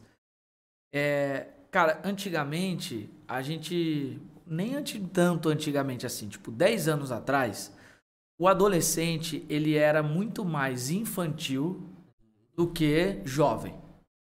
Então, é, o que que acontecia? Para você ser um pastor de adolescentes, você tinha que dialogar muito mais por baixo, uhum. tipo você ir para uma linha muito mais infantil, menos madura, vamos dizer assim, na forma de expor a mensagem. Que eu digo expor a mensagem não na pregação só, mas na, no trato mesmo com o adolescente, do que é, como você faz, por exemplo, com um jovem de 25 anos, que o cara já se formou, está se formando, já tem trabalho, já tem conta para pagar, um monte de coisa. Então, é, tinha essa grande diferença. Beleza. Dez anos para cá, a gente acrescenta aí um, uma dose cavalar de comunicação na vida da molecada, de informação, de sexualidade e de um monte de coisa mais que você quiser. Então, eu lembro, há 10 anos atrás, é, eu não era adolescente mais, mas beleza. Mas há 15 anos atrás, quando eu era adolescente, a realidade dos adolescentes de hoje era assim, muito diferente da minha. E eu não sou uma geração muito mais velha. Então, tipo assim, cara, mudou muito. Mudou muito. O que os, que os moleques têm hoje de, de informação é, é absurdamente maior do que o que eu tinha com 15 anos. Aí você pega. Além disso, cara, a parte física deles mudaram. Hoje tem menino de 15 anos, você olha e fala, tem 23, 24, e não tem. Barbudo, as meninas, tem menina que você fala, tem 20 anos, tem 12, 13 anos. Então, cara, foi um excesso de coisa. Com isso, cara, Satanás também se apropria dessa situação e coloca as coisas dele de uma maneira muito sutil, mas também muito é, eficaz para convencer o adolescente. Então, o que acontece? O, amadure... o, o, o adolescente amadureceu, velho. Essa é a verdade. O adolescente não é mais criança. Então você pega ali, passou dos 13 anos, mano, não é criança mais. Só que, qual que é a grande dificuldade da igreja como um todo? É andar na mesma velocidade da atualização do mundo. Então o que acontece? Você pega nos últimos anos, é, graças a Deus, por exemplo, o Cris não era assim no Nazatim. Graças a Deus. Por isso que eu herdei do Cris um bom trabalho. Mas a maioria das igrejas, é, e eu conheço igrejas que também têm bons trabalhos, graças a Deus mesmo, pelos líderes que levantou e tal. Mas a maioria das igrejas peca no trabalho com adolescente, por quê? Porque o adolescente está acostumado na escola já a debater coisa de alto nível de maturidade, a falar sobre sexualidade. Tem coisa ali na mão deles que, cara, que é, escandaliza a gente, mas para ele já está entrando num, numa normalidade, porque é o que ele tem todo dia. Então, cara, tudo isso versus um pastor e uma liderança falando com eles como se eles fossem criança. Então o que acontece? Na adolescência, o cara não tinha o alimento necessário para o cara se fortalecer na fé. Ele não tinha essa, essa coisa madura. É, e aí ele tava lá, por quê? Porque ele tinha o costume dele, os amigos dele, e o pai e a mãe muitas vezes obrigavam ele a estar na igreja, então ele tava ali. Cara, quando acaba o período da adolescência, ele não está enraizado o suficiente para permanecer. E é aí que a gente perde muitos jovens, dos 20 para cima, perde, eles voltam com 25, por quê? Porque quebrou a cara e volta para onde tinha pelo menos a semente da fé. Então, é, essa atualização da forma de enxergar o ministério com o adolescente precisa ser feita na igreja como um todo. Eu entendi isso claramente, eu já estava, né? Porque quando eu também fui para o Ministério de Adolescentes, um dos meus medos era esse. Porque eu falava assim, cara, putz, eu não sei pregar para adolescente, eu não sei falar com adolescente, porque eu vou ter que mudar completamente o jeito. Vou ter que ficar buscando exemplo de adolescente, falar coisa da escola, falar coisa. Eu, cara, eu entrei em crise por causa disso aí. E aí eu falei, bom, não tinha tempo, vamos começar do jeito que eu sou mesmo. Vambora. E eu vi que comecei a pregar para eles do jeito que eu prego, pregava antes no Ministério de Jovens. Normal. E a molecada comprando a ideia, velho. Entendendo. Alguns vinham até debater comigo. Questão teológica. Questão de dúvidas, tipo, pesadas e tal. Eu falei, mano, essa molecada tá em outro patamar. Eu descobri isso na prática, graças a Deus, rápido. E aí, tanto que um, um, teve um dia que eu fui convidado a pregar na JNI, não era um Somos Um, era um culto só da JNI, não era junto com os adolescentes. E aí eu fui lá, preguei, no final vieram jovens um pouco mais velhos, vieram falar comigo e falaram assim, mano, deixa eu perguntar, é, você, tipo, pegou uma mensagem e, tipo, você adaptou para pregar na JNI? Porque eu no começo da mensagem eu tinha dito, ó, já preguei essa mensagem para os adolescentes. Eu falei, não, eu preguei exatamente assim. Eles, nossa, mas os adolescentes, tipo, você usou uns exemplos, você foi um pouco profundo em tal texto bíblico e tal. E eles pegam as ideias, eu falei assim, mano, eles não só pegam como absorvem mais do que os velhos. Que já estão cheios de, de marca e de capa e de um monte de coisa. Então, tipo assim, por que, que eu acho que às vezes tem essa lacuna? Porque o Ministério de Adolescentes precisa mudar. Precisa falar no mesmo tom deles. No mesmo tom do que a escola já está falando. No mesmo tom que a internet está falando. No mesmo tom que o mundo está falando. Esse é o ponto. Então eu não vou chegar para eles e dar o exemplinho, dar, ah, vamos pensar na árvorezinha da sementinha, não sei o quê. Mano, esquece. Falar assim com adolescentes, vão falar, nossa, tiozão, chatão, não é meu pastor, entendeu? Então, eu acho que isso faz a diferença, entendeu? E fora que é o seguinte, adolescente, mano, os caras querem, não é querem, eles precisam ter uma referência próxima. Os líderes da igreja, como eu era assim, eu tinha um preconceito com adolescente. Eu não queria estar próximo dos adolescentes. E aí que a gente perde a igreja daqui a alguns anos, mano. E a gente tem que entender que os caras já são igreja. Então, mano, eu, quando fui chamado, eu falei: então tá bom, então, mas eu vou me dedicar para esses moleques, dedicar para as meninas como se fossem filhos meus mesmo, assim. Eu dei minha vida por eles no primeiro ano e continuo dando, mas é, cara, fez muito resultado. E o ministério cresceu. Então, é isso que eu falando, assim, a gente, por exemplo, meu primeiro acampamento de fato como pastor agora teve o de inverno, o Cris ainda estava me mentoreando bastante, mas o primeiro acampamento de fato que eu estou fazendo sozinho traz inclusive essa, essa questão que eu falei de aprofundamento, que o tema nosso é raízes, Colossenses 2,7, que é, é agora começa no 6, né? Agora que vocês conhecem a Cristo, continuem a segui-lo, aprofundem nele as suas raízes e sobre ele edifiquem a sua vida. Então, eu tô vendo que a molecada tá com sede para crescer, para edificar. Eu falei, então vamos aprofundar a raiz com eles. E aí nós vamos vir com palavra forte acima deles para aprofundar mesmo. E aí, cara, um acampamento, meu primeiro acampamento de fato, sozinho à frente como pastor de adolescentes nós estamos com 500 adolescentes, 510 adolescentes já é, pro acampamento. Nós temos uma lista de espera de mais de 40 esperando e uma lista de 10 para receber oferta. Eu só não coloquei essa galera para dentro porque não tem mais cama no Manaí. Só por causa, por causa disso. Senão nós íamos chegar no acampamento de 600 adolescentes. Entendeu? Nós estamos com uma média, uma frequência de culto de 400 adolescentes. Então, Cara, eu tô vendo o fruto disso, mas é muito na maneira também como eu trato eles, sabe? Então, a igreja precisa olhar diferente pro, pro Ministério de Adolescentes, sabe? Tenho, tenho boas referências de Ministério de Adolescentes. Tem uma igreja eu gosto bastante, que é a Igreja Batista Atitude do Rio de Janeiro. Eles têm um excelente trabalho com adolescentes. E, cara, o Ministério fez assim. Tem uma também de Curitiba que é excelente, eu não lembro o nome agora, mas é uma presbiteriana. Mano, o Ministério de Adolescentes cresceu pra caramba. E os jovens agora, depois de 5, 6 anos, estão colhendo os frutos do Ministério de Adolescentes. E também estão crescendo.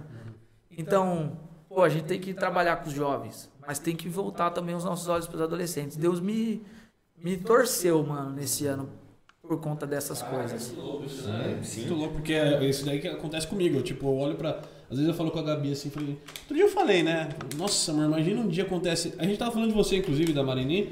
Imagina, Deus manda a gente ir para os adolescentes. Eu falei assim, nossa, não ia dar certo, não, não, acho que eu não quero. E porque eu não sei lidar. E é o que você falou, né? A gente, porque a gente não tem é, adolescente na família, né? Então, quando a gente não tem, a gente não vê muito o, o que, que, que eles estão vivendo. É. Qual é a realidade do adolescente? E o que você falou é muito interessante, porque Cara, com 15 anos eu não discutia política. Exatamente. E hoje os adolescentes discutem política e com propriedade. Não estou falando assim que é. eles estão pisando onde eles não deviam. Eles não, têm assim, que saber. Com 15 anos o menino discute com propriedade. Com 12 ele já discute, só não tem propriedade é verdade, ainda. É verdade. É, mas tipo, muito louco mano, isso. é louco. Ô, Pedro, e falando que você comentou de política, né? Hoje o, o adolescente, que assim, eu, eu acabo tendo bastante contato lá na comunidade com os adolescentes, né? E assim, hoje eles estão crescendo que é diferente da gente. Hoje é muito tipo o mundo, o mundo, vamos dizer assim. Uhum. é, apresenta, tipo, sabe, tipo, mais amor, sabe? Tipo, ah, é contra, né, uns preconceitos que. Sim. Tipo, que, que hoje é crime, né, falar uhum. assim. E como que, que você tá lidando, velho, com adolescente, assim? Tipo, eu até, eu até comentei com, com o Tiagão uma vez do, da garagem. Falei, Tiagão, mano, os adolescentes agora estão pintando a unha de preto, tá ligado? Dos meninos. Sim. Tipo, eu, eu acho que isso uma hora vai chegar na igreja, tá ligado? Sim. Já chegou, já? já? Chegou. É da na igreja. Mas como que. E aí, mano? Deve ser mó tarefa difícil, né? Ó, o que, que eu penso com relação a isso? Bom, primeiro, né, cara? É, eu não sou. Eu discordo totalmente da linha da galera que acha que a Bíblia está descontextualizada e desatualizada. Muito pelo contrário. É, a Bíblia, para mim, ela é imutável e ela é perfeita em todos os aspectos. Então, Cara, eu sou, como pastor, da, na frente deles ali, eu sou muito claro com aquilo que nós cremos e aquilo que eu entendo do certo ou errado. Por exemplo, falando da questão da sexualidade. É, agora, tem algumas coisas que fazem a diferença. O primeiro delas é o meu testemunho. Eu, eu recebo constantemente adolescentes lá que são homossexuais. E a maneira como eu recebo ensina muito eles. Porque eles olham para mim e falam assim: vamos ver o que o pastor vai fazer. Por quê? Eles sabem que, talvez para um adolescente que está começando a ter a maturidade na fé, talvez essa questão ainda é negociável para ele, porque ele não está aprofundado na palavra. E ele está sendo bombardeado constantemente na escola da questão da ideologia de gênero, por exemplo. Então eles olham para mim e falam: vamos ver o que o pastor vai fazer, porque para ele não é negociável. E ele nem pode, porque ele é pastor. Se ele, se, ele, se ele pensa diferente, ele tem que fingir, porque ele é pastor. Então, eles olham e falam assim: vamos ver o que o pastor vai fazer. E aí eu recebo a pessoa, eu trato a pessoa, eu cuido dela, eu não julgo, eu não exponho o pecado, mas é, não exponho o pecado para os outros, mas ali dentro, no cuidado, eu ganho a pessoa comigo. Ela gera um processo de confiança. E aí sempre chega o um momento que ela pergunta, fala assim, pastor, como é para você o fato de eu ser gay? Assim, ó, você sabe que eu não concordo com isso. Você sabe que eu não sou a favor disso. E você sabe que eu faço, eu tenho esse posicionamento, porque a palavra de Deus diz que essa é uma vida de pecado. E aquilo constrange a pessoa, porque ela fala assim: caramba, velho. O cara que me recebeu, que me amou, que tá me tratando, ele não concorda com o que eu faço. E aí o Espírito Santo começa a, a, a moldar algumas coisas. Agora, é claro, e tem um cara que é muito bom, cara, muito bom, que eu conheci ele no, no, no congresso do GKPN. E ele foi, inclusive, recentemente também em outros podcasts, se eu não me engano, foi no podcast do Douglas Gonçalves, que é o David Ricker. E ele trata essa questão também muito bem, cara. E, e eu tenho muito esse entendimento também. Que, cara, é, a questão é que Beleza, a pessoa tem horas que ela também se convence do pecado e ela fala, beleza, não quero ver mais o pecado, mas ela ainda assim tem a dificuldade da atração. A gente não trata a atração do homem pela mulher é, como um pecado, mas a gente trata a atração do homem pelo homem como pecado.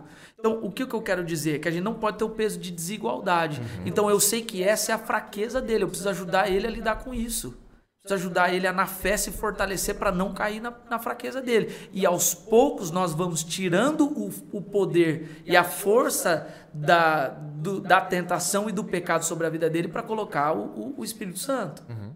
Então, esse processo é um caminho. Eu não posso chegar para o adolescente e falar, mano, você não pode, isso aí é pecado e ponto final.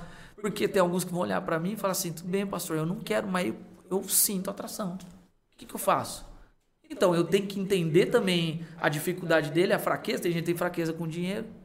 O cara não quer roubar, mas ele se sente tentado naquilo. Homem mulherengo. Homem mulherengo a gente não acha tão pecado. Exatamente. E, é, aí, e é, é, a mesma situação. acho que não sei se foi pra foi, foi pra mim. Que a gente vê um tanto, um tanto de casal amaziado que chega na igreja. E a gente trata, tipo, ah, eles só não casaram no cartório. E aí, tipo, se a gente vê um casal de homossexuais, a gente já. Cara. O que, que, é isso na igreja? O que está acontecendo na igreja? Exatamente. Sabe? E tem, tem casais, homem e mulher, que chegam tão arrebentados, fazendo tudo errado, que tem que separar, igual casal homossexual. O Dé fala bastante. Tipo, separar não casado, né? Mas, uhum. tipo, estão namorando, é ruim, tem que, tem que terminar. Uhum. Igual casal homossexual. E aí, o que você vai fazer? Você vai tratar um com peso e o outro com outro? É, então, putz, isso é mal. Mas, também tem um ponto que aí, isso falando da, do cara que chega. Agora, do povo que tá ali dentro, também a gente precisa tratar isso, porque eles estão lá fora ouvindo uma coisa diferente do que estão ouvindo na igreja. Totalmente diferente. Qual que é o ponto também? Falando essa questão da voltando no que eu tinha falado com relação à maturidade do adolescente hoje, que ele não é mais criança. Antes, eu era um adolescente infantilizado. Hoje, são adolescentes quase que adultos já, no pensamento. É, qual que é o ponto? Antigamente, eu chegava, ouvia muitas vezes o pastor falando assim, pastor, por que, que tal coisa é pecado? É porque é pecado. É. Uhum. Acabou, mano. E não discute, vezes, não vamos E às vezes para mim bastava, uhum. entendeu? Hoje, mano, a geração é outra. Hoje eles vão falar, tá, mas por que, que é pecado? Não, mas eu quero entender o porquê. Você quer ver o negócio? Tatuagem. Tatuagem antigamente, a igreja, a igreja falava, é pecado, mano. A igreja falava, tatuagem é pecado. Os crentes, tá, é pecado. Ninguém discutia, mano. Hoje em dia, é assim? Hoje em dia não é mais assim. E quando foi ver na palavra, falou assim, pô, não é pecado. O pecado está em outras coisas, não está na tatuagem. O pecado pode estar tá na intenção, Pode estar na vaidade, pode estar em outras infinitas coisas, mas não no desenho que você faz. Então, tipo assim, não no ato de tatuar. Então, o adolescente mudou também. Então, como que eu trato eles? Cara, eu não fujo da da não fujo da raia, mano. Tipo assim, o adolescente, eu falo assim, mano, isso aqui é pecado. Mas por que, que é pecado? Então senta aí, nós vamos discutir. Uhum. E eu, eu deixo eles me amassarem nas perguntas, nas dúvidas, e eu amasso eles na explicação. Só que eu preciso estar preparado. O povo não quer também, o pastor. É, mano, tem muito pastor preguiçoso, velho. Tem muito pastor que quer chegar e falar, mano, é pecado. Ah, por quê? Mano, que é pecado, eu sou autoridade pastoral aqui, mano. Você é meu ver, você me obedece, você vai para outro. Não é assim, mano.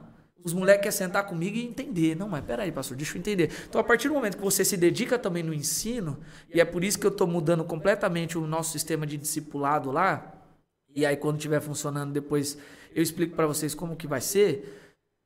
Mano, quando eu me dedico no ensino, me dedico a responder as perguntas dele, dou a oportunidade dele falar e discordar e ter a compreensão, mano, eu ganho ele.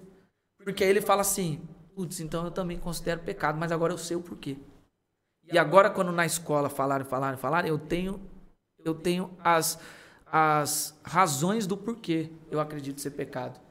E, e eu sei como lidar com isso, porque eu olho para o meu pastor e eu, eu vejo ele lidando com isso de um jeito. Então eu copio isso. E segundo, a Bíblia me ensina como tratar. Então, cara, esse é o ponto, entendeu? Antigamente, adolescente é. Mano, isso aqui é água e ponto final. Mas por que, que é água? Por que eu tenho que tomar 2 litros de água por dia? Bom, você tem que tomar. Ponto final. É a abordagem, né, mesmo? Tipo, hoje eu vejo assim que a igreja ainda não está preparada para receber, né? A maioria, né? A maioria não está pre preparada. Tanto é que a gente quase não vê, né? Tipo, por exemplo, pô, gays, né? A gente não vê assim na igreja, porque a galera realmente não tem esse, essa esse recebimento, que nem você falou, tipo, a, o adolescente chega lá, ele acha que você vai apontar o dedo na cara dele e falar, é errado e é pecado e ponto, entendeu? Então, acho que, né, é, cabe a, a gente saber acolher, né, a, a, acolhida, né, a gente amar primeiro, antes de qualquer coisa, né, a gente amar e... e mas você acha que, tipo, é, é algo que a geração nova, pode ser que a igreja não consiga sustentar isso, vai? Porque, assim, Tatuagem a igreja não conseguiu sustentar, uhum. certo? Que se continuasse, foi mudando a geração e foi mudando. Hoje em Sim. dia é, é difícil você ver alguém que não é tatuado. Na época também que vocês devem ter vivido, a época era TV também, né? Uhum. Que também a igreja não conseguiu sustentar que era pecado, né? Ouvir tipo rock, ah, não pode ouvir rock. Hoje também já era. É, do, do demônio. É, exatamente, até a oficina. Você acha que tem esse risco? Da nova geração, tipo a igreja, sei lá, ter um. Eu acho, cara, que nesse caso, eu acho que não. Por, por conta do seguinte fato. É, por exemplo, a questão da tatuagem, a Bíblia não trata a tatuagem como ela é feita hoje como um pecado. A Bíblia não trata assim. O, o texto mais usado está lá, acho que é de Levítico 19, se não me engano, que fala de não fazer marcas no próprio corpo. Mas ali está se referindo também a uma questão de contexto da época em que os pagãos eles faziam as marcas de patentes no próprio corpo em prol de adoração a outros deuses. Então, quando Deus fala isso para Moisés, é para prever o mandamento de não adorarás outros deuses além do Senhor teu Deus. Então, tipo assim, tinha esse contexto por trás. Quando a gente traz para nossa realidade, é diferente. A questão da música, a mesma coisa. A questão das roupas, a mesma coisa. É, quando Paulo fala da, do, do lugar de fala da mulher, é outro contexto também completamente diferente. Quando a gente vê a questão do corte de cabelo, por exemplo, uma mulher, a mulher que tinha cabelo curto, ela era prostituta, mas não de fato toda mulher que corta o cabelo é prostituta, mas é que naquela época as prostitutas se identificavam dessa maneira. Uhum. Então, quando Paulo fala para a mulher não fazer isso, ele está dizendo para que se mantenha um padrão de pureza, de santidade, e não que o corte do cabelo é igual à prostituição, por exemplo. Uhum. Agora, com relação a não só a homossexualidade, mas a outros assuntos também, a Bíblia ela é clara e enfática com relação a alguns pontos. É a mesma coisa que a gente falar com relação à idolatria. A idolatria, é, na Bíblia, ela mudou ao longo de todos os anos? Não mudou. E a igreja não, pode, não tem como mudar, porque a Bíblia é clara com relação a isso. Do mesmo jeito que a Bíblia ela também é clara e condena o ato é, sexual ilícito, seja ele de homem com mulher, seja ele de homem com homem. Então eu acho que se alguma igreja mudar nesse sentido, ela está negando a palavra de Deus. Entende? Porque você pode se aprofundar na palavra de Deus, se você não vai achar uma maneira de ter um entendimento de contexto ou qualquer outra coisa que dê a liberdade de você é, aceitar o pecado. Uhum. Aqui falando de sexualidade, mas pode ser qualquer outro. Sim, é tipo um exemplo assim que eu tenho dúvida assim que vocês vão poder me responder. É, tipo, eu lembro uma vez que o. Acho que foi um dos pastores lá da igreja lá comentou, né? Que tem crente que, tipo, sei lá, compra um carro novo e, tipo, nossa, mano, eu não posso parar do lado desse carro porque senão vai riscar. Eu não posso. Nossa, eu não deixo ninguém dirigir. Limpou seu tênis aí antes de entrar, sabe? Tipo, isso aí é uma idolatria, né? E é um pecado. Então, só que assim, a, gente ainda vê que são que não são dois pesos, duas medidas, né? Ainda acaba, tipo, por exemplo, essa questão da homossexualidade é um peso muito maior do que um cara que é tipo, nossa, mano, não, não, não deixa você ver meu celular não, porque pode cair no chão e. né? Então isso aí a gente tem que mudar também, né? Que tipo, tem Com que certeza. encarar tudo, né? Com certeza. É que a gente olha para alguns pecados e a gente ainda é, enxerga eles como algo maior do que outros Exatamente. pecados. Pecadinho, mas não pecadão, é, né? É, mas não é. Uhum. é e, e, o ponto também que eu acho que às vezes a gente vai para a igreja e a gente começa a ver o Espírito Santo mudando as coisas dentro de nós, a gente começa a ver a nossa vida sendo transformada e uma das maneiras de Satanás roubar aquilo que Deus está fazendo é fazendo a gente pensar que a gente está se tornando alguém superior por conta disso. Uhum.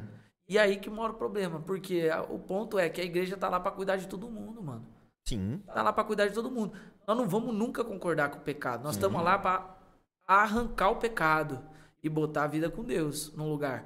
Agora, se eu achar que o meu pecado, pelo fato de eu conhecer a palavra de Deus e de não ser algo externo, aparente, é, mais, é menos pecado do que o homossexual, pô, mano, eu tô eu tô, eu tô contradizendo a própria palavra que eu digo vivê-la. Uhum. Entende? Então, mas é um desafio, mano. Só que tem um agravante, né? Porque, tipo, em questão a homossexualidade que a gente levantou, a gente acaba repelindo a galera, né? Então, tipo, né? É, exatamente. Eu acho tipo... que a, a igreja hoje dá. Nós, igreja nós, né, no geral, nós damos. A maioria de nós dá duas escolhas pra pessoa que tem atração pelo mesmo sexo. É. Ou você sai da igreja, ou você vive fingindo que não tem aquilo. Exatamente. A gente não tem a terceira via, que seria a correta, de entender, acolher, tratar, tratar. e, obviamente, sempre, como todo outro pecado, se colocando contra isso, né, na, na, biblicamente. Mas hoje em dia não, a gente dá duas opções. Ou você sai da igreja ou você finge viver vive fingindo. E provavelmente a gente vai aprender com os adolescentes, que nem você falou, você está dando um alimento sólido para os adolescentes. Uhum. O adolescente vai criar raiz então a gente pode aprender com eles também de como que eles vão, tipo, lidar ali no meio da galera deles. De como acolher essa galera, né? E, e eles entenderem que eles, né, né? Que eles são amados por Deus Exatamente, e tal. Cara. Então, isso é o fundamental, cara. Assim, é, é, eu acho que falando de igreja contextualizada, não é contextualizar a palavra, e sim a forma de abordagem. Contextualizar é diferente Exatamente, exatamente. Tipo, mano, para mim o evangelho é inegociável. Agora, as maneiras como se apresenta ele, as maneiras como a gente recebe o povo, isso tem que ser maleável que eu quero dizer, sabe? Isso não significa que eu vou fazer um culto para homossexuais, não é isso. Sim, mas sim, sim. eu não posso tratar ele como um câncer da igreja. Porque se for assim, eu também sou o câncer da igreja, porque eu sou pecador. Quer dizer, estou no processo de santificação todos os dias da, no, da nossa vida. A partir do momento que eu recebi o Espírito Santo, eu fui, eu comecei o meu processo de inteira santificação, mas é, cara, eu preciso entender que eu estou sujeito ao pecado, então eu também sou o câncer da igreja. Não é só homossexual. Agora, de fato, ele precisa de ajuda, ele precisa de cuidado, precisa de pastoreio. Entendeu? Agora, eu como pastor não quero pastorear o cara. Não quero, porque ah, porque o cara é homossexual, mano. Tá aí o problema. Outro, né? Tá aí o problema. outro, vai dar em cima dos Nossa, outros, é né? verdade. É, a galera não, vai, e, é. e, cara, qual que é o, o grande ponto agora? Só pra fechar essa questão da homossexualidade, cara, que a gente, tipo assim, na minha visão, cara, a gente, com o passar do tempo, a gente fez tudo errado, cara. Porque a verdade é o seguinte, a gente sabe que Satanás ia se levantar para militar contra a igreja. O que, a igreja deveria fazer, cara? deveria talvez é, sofrer um pouco a militância, mas reagir com amor. E a igreja, com o passar do tempo, reagiu com militância de volta. E aí, cara, hoje existe um, um abismo entre o cara que é homossexual e o cara e a igreja. Que às vezes tem um cara lá, o cara tá com sede do encontro por Deus, ele tem essa dificuldade, mas ele jamais vai pisar numa igreja, porque a gente fez questão de dizer que ele não é bem-vindo, que ele é indigno, que ele é. E todos nós somos indignos da graça de Deus. Ele fez isso porque é graça, é amor de Deus. Então, tipo, cara, a gente criou um abismo, velho. Criou um abismo absurdo entre o. Falando de homossexual, né? Falando entre homossexual e a igreja. De ter gente que a gente talvez não vai conseguir não vai chegar. Apresentar o amor de Cristo, cara. Sim. Não vai conseguir, por quê? Porque ele é totalmente avesso também a gente, porque pessoas é, reagindo de uma maneira como Jesus não reagiria. Sim. Por exemplo, qual era o pecado pior, vamos dizer assim, né? Como Sim. se existisse, né? Contradizendo o que a gente está falando, mas qual era o pecado pior da época de Jesus? Talvez fosse a prostituição. E aí, quando a mulher. A, a prostituição e o adultério. E quando a mulher adúltera está lá para ser apedrejada, Jesus vai lá e age com ela como? Diferente dos mestres da lei, que iam apedrejar a mulher lá. E aí a mulher provavelmente entra no desespero porque ela sabia que Jesus era o único que podia atacar pedra nela de fato, porque ele era o único que não tinha pecado. Mas ele não faz isso. Aí a igreja está agindo hoje como? Como os caras que estão com a pedra na mão ou como Cristo? Porque Cristo não passa pano pro pecado dela. Cristo corrige. Cristo, em amor, é, exorta. Mas ele não taca a pedra, mano. Então, enfim, é uma mas, discussão longa é, essa. Mas é um erro da, dessa galera também. Porque assim, eu vejo assim, todo mundo que, cara, que eu vou, que eu acabo comentando, né? Nossa, eu é, frequentar a Nazarena e tal. Todo mundo que não é crente, que não é evangélico, parece que tem uma repulsa, mano. Não sei se vocês passam por isso também, tá ligado? Eu acho que mais causado pela própria igreja. Exatamente, mas assim, eu não tiro a responsabilidade dessas não, pessoas também. que nem, por exemplo, não. as pessoas não sabem que a igreja cristã hoje, tanto evangélica, cristã em geral, é. a maior instituição, tipo, de caridade do mundo, é. tá ligado? Então, assim, a galera vê, sei lá, um louco falando na TV lá, e aí ele toma como verdade que, nossa, todo evangélico é assim, mas não é também, né? eu acho que é- caberia a pessoa também, lógico, né, conhecer mas, e tal. Mas esse que é o ponto. É, cara, eles têm. Ah, assim, é tenso porque tem, tem o um problema dos dois lados. Mas a questão é que eu não espero deles Exatamente. a maturidade cristã. Uhum. De nós eu espero. Verdade. Entende? Verdade. Então, eu assumo a posição de se precisar apanhar, que nem Jesus apanhou, para demonstrar o amor, do que fazer que nem Pedro arrancar a espada e dar na orelha. Entendeu? tipo, é mano, eles estão errados na, no trato, na maneira como enxerga também o cristianismo? Claro que estão. Mas eu não espero nada menos do que isso. Por quê? Porque quem é o, o, o rei do mundo é Satanás, mano. E Satanás não quer ajudar a igreja. Então, vai haver ódio mesmo. E glória a Deus por isso.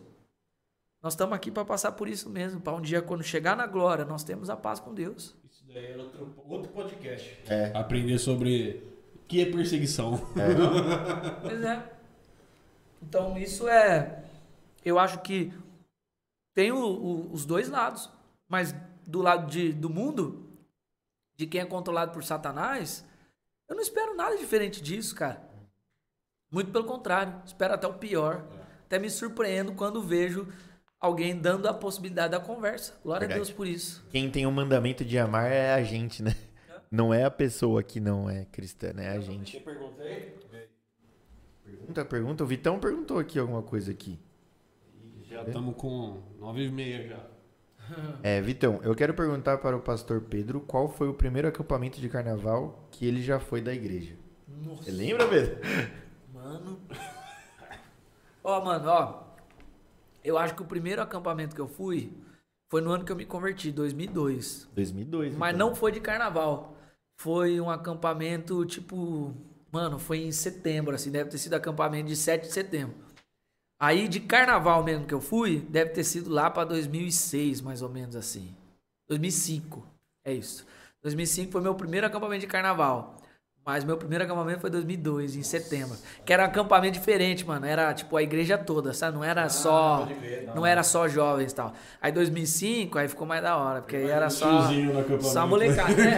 Mano, tinha que dividir quarto com um senhor de 70 anos. E o legal é que assim, o Pedro e a Gabi também, né, mano? A Gabi, tipo, eles viveram uma vida inteira na igreja, mano. Isso que é o da hora, né? A Gabi? É. A Gabi é, também é. É, eu vivi na igreja, mas. Você tinha. Você tipo, desviou nesse, nesse tempo, assim, feio, assim, Mano, assim, ou não? Não, eu, eu não sinto que eu desviei, assim, de ir pro mundão, meter o louco e tal. Eu não fiz isso. Mas eu tive bons anos, assim, que eu não sei porque eu só não saí da igreja. Eu tava lá, mas era um peso morto dentro da igreja. Entendi. Eu fazia tudo que um não crente fazia. Uhum. Entendeu? Então, tipo, a única coisa que eu não fazia era, tipo, de sábado à noite, ao invés de ir pra igreja, ir pra uma balada e fumar maconha, etc.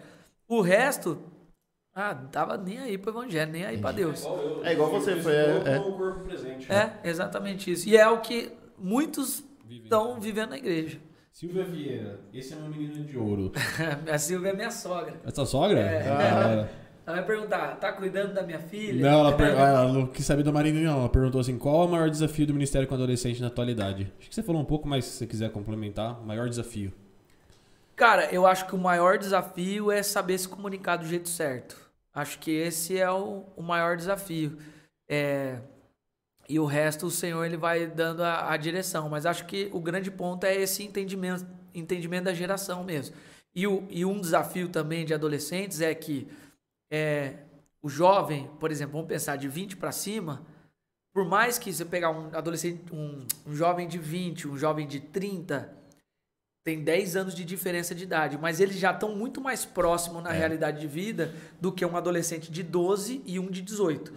Porque um está começando a fase da adolescência, o outro está indo para a faculdade já. Então, esse também é um desafio. Você é, você, você tem que ser tipo um elástico, mano, que estica para baixo e para cima o tempo todo. Uhum e saber agregar os dois públicos juntos, né? Nossa, outro dia eu tava com uns adolescentes lá da comunidade, eles estavam falando, eu não tava entendendo, mano. mano. É porque eles estavam tipo, Casimiro, mano. É. Eles igual Aí eles tá safe, não, tá safe. Aí isso eu... acontece comigo também.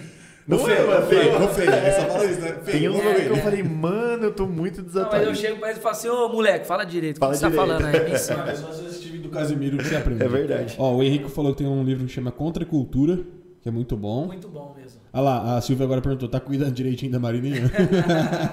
tô, tô cuidando. O, o Henrico tava aqui, a Isa... E é isso. O Henrico, qual Henrico? O da minha igreja, do Finard. Henrico, Henrico abraço, o Henrico. O Henrico é o cara que tá me levando pra academia, velho. Ó, oh, é, sim. ele. Vou ficar ah, tem que chamar igual o Henrico, velho. Verdade, verdade, cara. Vou ficar... Verdade. Qual bomba Não, posso tomar? O Henrico, o Henrico é o que tá salvando minha saúde e arrancando minha barriga. ó, fica registrado, inclusive, aí o desafio, viu, Henrico? Ó, é, tem que perder a barriguinha aí. falar de de, ah, mano, não pode trazer ele aqui. Tem que... Sobre cuidar não, do Não, mas se ele vier, tem que chamar dois rostos diferentes, mano. é verdade, é, é verdade. Vai tomar bronca. Não, apesar que você tá sendo confrontado o tempo todo, é, né? Tipo, Henrico, isso aqui é cenográfico, tem é. água aqui dentro, viu? Você já viu o que eu fiz com o Pedro ali? Em sete dias de ah, errei, é mano. É isso, eu perdi já a piada. Não, começa de novo, vai. Volta aí. Volta. Em uma semana de dieta, perdi sete dias. é, exatamente. exatamente isso, mano. E ó, só, só um tá negócio, só um negócio importante com relação a esse negócio de dieta, cara. Eu caí num conto, mano. Porque quando eu fui no nutricionista, Ele falou assim pra mim, mano, não vou pôr você pra comer nada que você não gosta. Mano, eu não sou do cara que vai mandar você comer uma comida que você odeia. Fica tranquilo, vou fazer uma dieta balanceada com as coisas que você curte. Falei, beleza. Pô, primeiro dia, estrogonofe. Podia comer estrogonofe. Pô, curto oh. pra caramba. Falei, pô, esse nutricionista é top. É Quando eu abri a marmitinha, tinha 200 gramas só. Nossa. É. Aí eu falei, mano, é muito pior, cara. É. Porque você comer 200 gramas de uma coisa que você odeia, você come forçado e tá bom. É. Ótimo. 200 gramas de uma coisa que você gosta muito, mano. É, é, é, difícil. É a comida preferida do Heitor. Né? Uma das de, comidas é, preferidas. De, de, que não seja fast food, é. Mas esse negócio. Aí é outro assunto, né? Mas esse negócio de dieta. Esses dias eu tava pensando, eu falei, caraca, a gente fala do cara que fuma, do cara que bebe, mas é. a gente trata o corpo também, né? As, é. Aí entra de novo na questão do pecado que a gente é ponto dos outros. Cara, mas isso aí é muito mais palpável, né? Porque assim, pensa, Coca-Cola faz mal, assim como o cigarro faz mal. Sim. Ah, mas a gente vai entrar no e vai não, só, que é um, só que é assim, é um assunto tipo vai longe, vai né? Longe. Sim, não, mas eu, eu, eu, acredito que na Bíblia deve ter algum versículo que a gente não achou ainda que diz que o cigarro Deus abomina, mas a Coca-Cola é ele perdoa. É verdade, cara. Deve ter, cara. Lá é em Heresiastes, capítulo é 3, Inventários 2, por, por ali. Uhum. O Evangelho segundo Pedro Amadeu, deve ter. Mano, passa aí tuas redes sociais, da, da igreja. Demorou. Quer falar mais alguma coisa? Terminar com alguma coisa?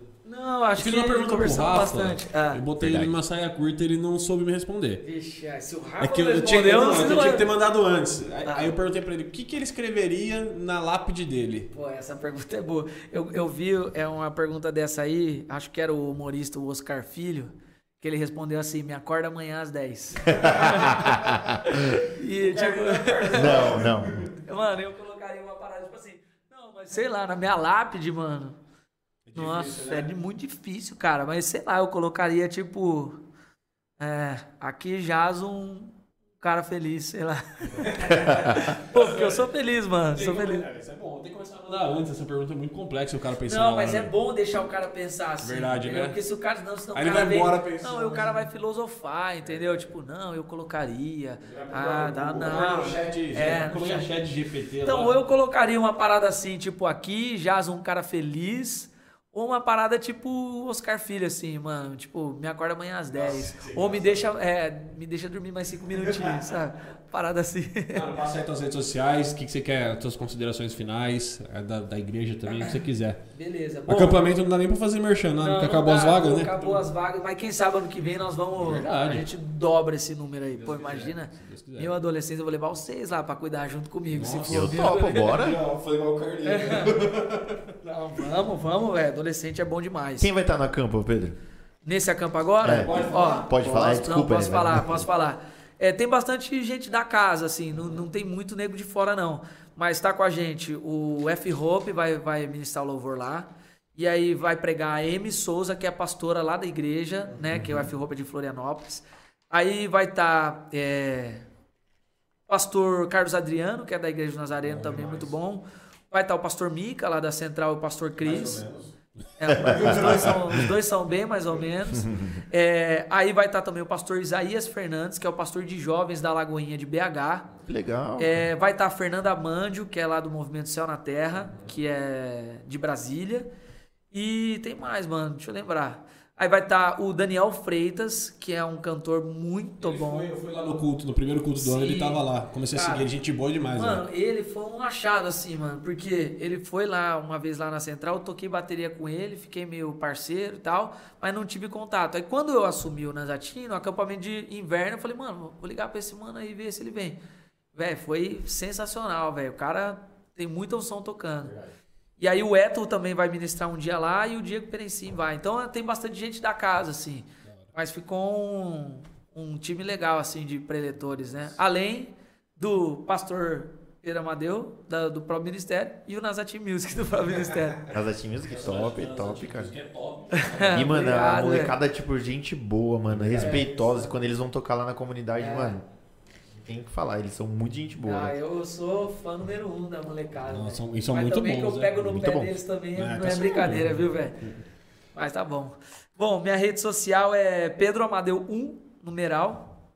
Pedro, arroba Pedro Amadeu 1 no Instagram. É, as outras eu nem tenho mesmo, então por enquanto só tô no Instagram. Ah, já até. Agora ah, os adolescentes estão lá brigando comigo. Não, você tem que fazer Twitter, você tem que fazer.